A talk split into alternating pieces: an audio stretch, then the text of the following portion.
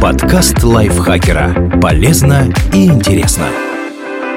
Всем привет! Вы слушаете подкаст лайфхакера. Короткие лекции о продуктивности, мотивации, отношениях, здоровье, обо всем, что делает вашу жизнь легче и проще. Меня зовут Михаил Вольных, и сегодня я расскажу вам о 13 лучших документальных фильмах про животных. Микрокосмос. Франция, Швейцария, Италия, 96 год. Фильм рассказывает о самых маленьких представителях фауны, которых обычно принято не замечать. Но стоит только присмотреться, и перед зрителем откроется целый восхитительный мир. Документальный шедевр Клода Нуридзани и Мари Перину произвел в 1996 году настоящий фурор. Оказалось, что наблюдать за миром насекомых почти так же увлекательно, как смотреть голливудские блокбастеры. Среди наград фильма 5 премий «Сезар» и Гран-при Канского фестиваля за техническое совершенство совершенства. Птицы.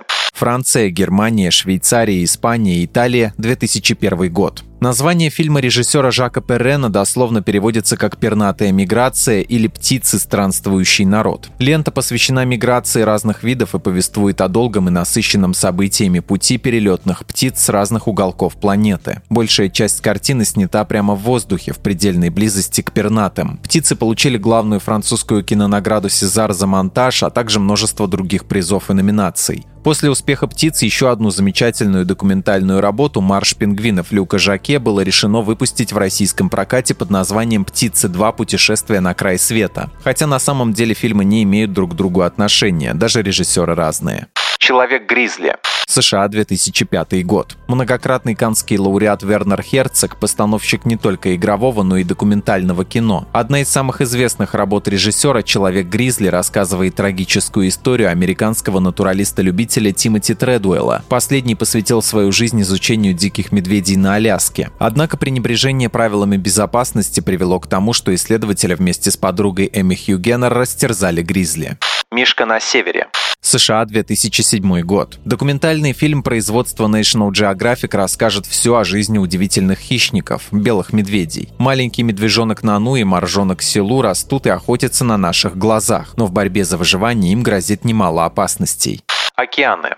Франция, Швейцария, Испания, США, ОАЭ, 2009 год. Эпическая картина о подводной фауне от авторов «Птиц» Жака Клузо и Жака Перена с закадровым голосом Пирса Броснана предлагает зрителю не только полюбоваться, но и задуматься о проблемах окружающей среды. Этот потрясающе снятый фильм получил главную французскую кинонаграду «Сезар» как лучшая документальная картина года. Бухта. США, 2009 год. Документальное расследование режиссера Луи Психайоса рассматривает непростую тему японского китобойного промысла и связанных с ним ужасов. Ежегодно жители поселка Тайдзи отлавливают дельфинов для продажи в океанариумы. Однако большую часть животных все равно убивают, чтобы продать мясо на рынках. Проект Психайоса получил Оскар в номинации «Лучший полнометражный документальный фильм».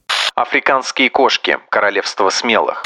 США, 2011 год. Эта захватывающая картина создана по заказу Disney Nature, дочернего подразделения студии Уолта Диснея. Под закадровый голос Сэмюэла Л. Джексона зрители узнают историю жизни львиного прайда, возглавляемого умудренной опытом левицей Лейлой. Вторая часть фильма повествует о многодетной самке гепарда Сити, героически пытающейся уберечь своих детенышей от опасностей, которые подстерегают в кишащей хищниками саванне.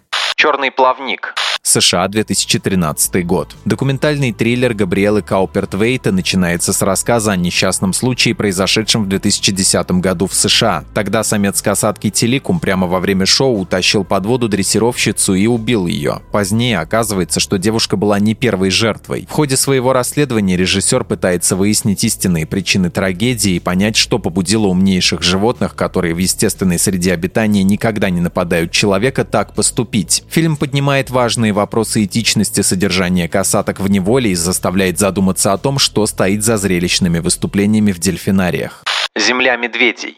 Франция, 2013 год. Завораживающе красивый документальный фильм французского режиссера Гийома Винсента познакомит зрителей с красотой Камчатского края, который часто называют землей медведей. После зимней спячки величественные хищники проделывают огромный путь с высоких холмов к рекам, куда приплывают лососи. Там мишкам предстоит все лето искать себе пропитание, прежде чем вновь отправиться в свою берлогу для очередного долгого сна. Ленту обязательно стоит смотреть в оригинале с субтитрами ради закадрового голоса французской актрисы актрисы Марион Котияр. Королевство обезьян.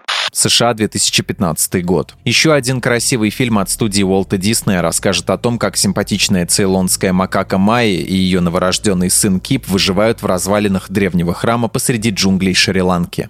Город кошек. Турция, США, 2016 год. Простой, но очень обаятельный фильм турецкой документалистки Джейды Тарун рассказывает о семи хвостатых обитателях Стамбула и о людях, которые их опекают. В поисках подходящей натуры съемочная группа досконально изучила самые разные районы города, чтобы снимать Стамбул на уровне кошачьих глаз, операторы установили камеру на игрушечную машинку с дистанционным управлением. Земля – один потрясающий день.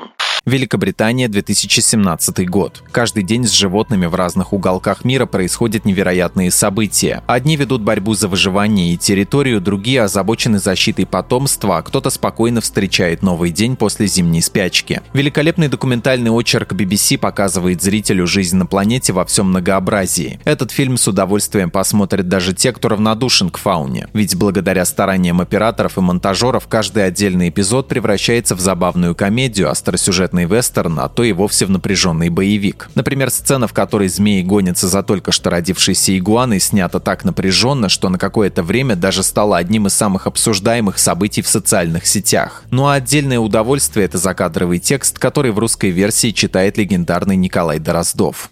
Королева слонов. Германия, 2019 год. В документальном фильме Виктории Стоун и Марка Дибли мудрая мать слониха Афина ведет свою семью через африканскую саванну в поисках воды. По дороге величественные животные переживают как радости, так и утраты. Голос за кадром в «Королеве слонов» принадлежит известному актеру Чевителю Эджифору, сыгравшему главную роль в исторической драме «13 лет рабства». Спасибо Линде Журавлевой за эту подборку. Подписывайтесь на подкаст Лайфхакера на всех платформах, чтобы не пропустить новые эпизоды. А еще слушайте наш кулинарный подкаст «Время есть». В нем мы говорим, как выбирать, хранить и готовить разные продукты. Ссылка на него будет в описании. На этом я с вами прощаюсь. Пока. Подкаст Лайфхакера. Полезно и интересно.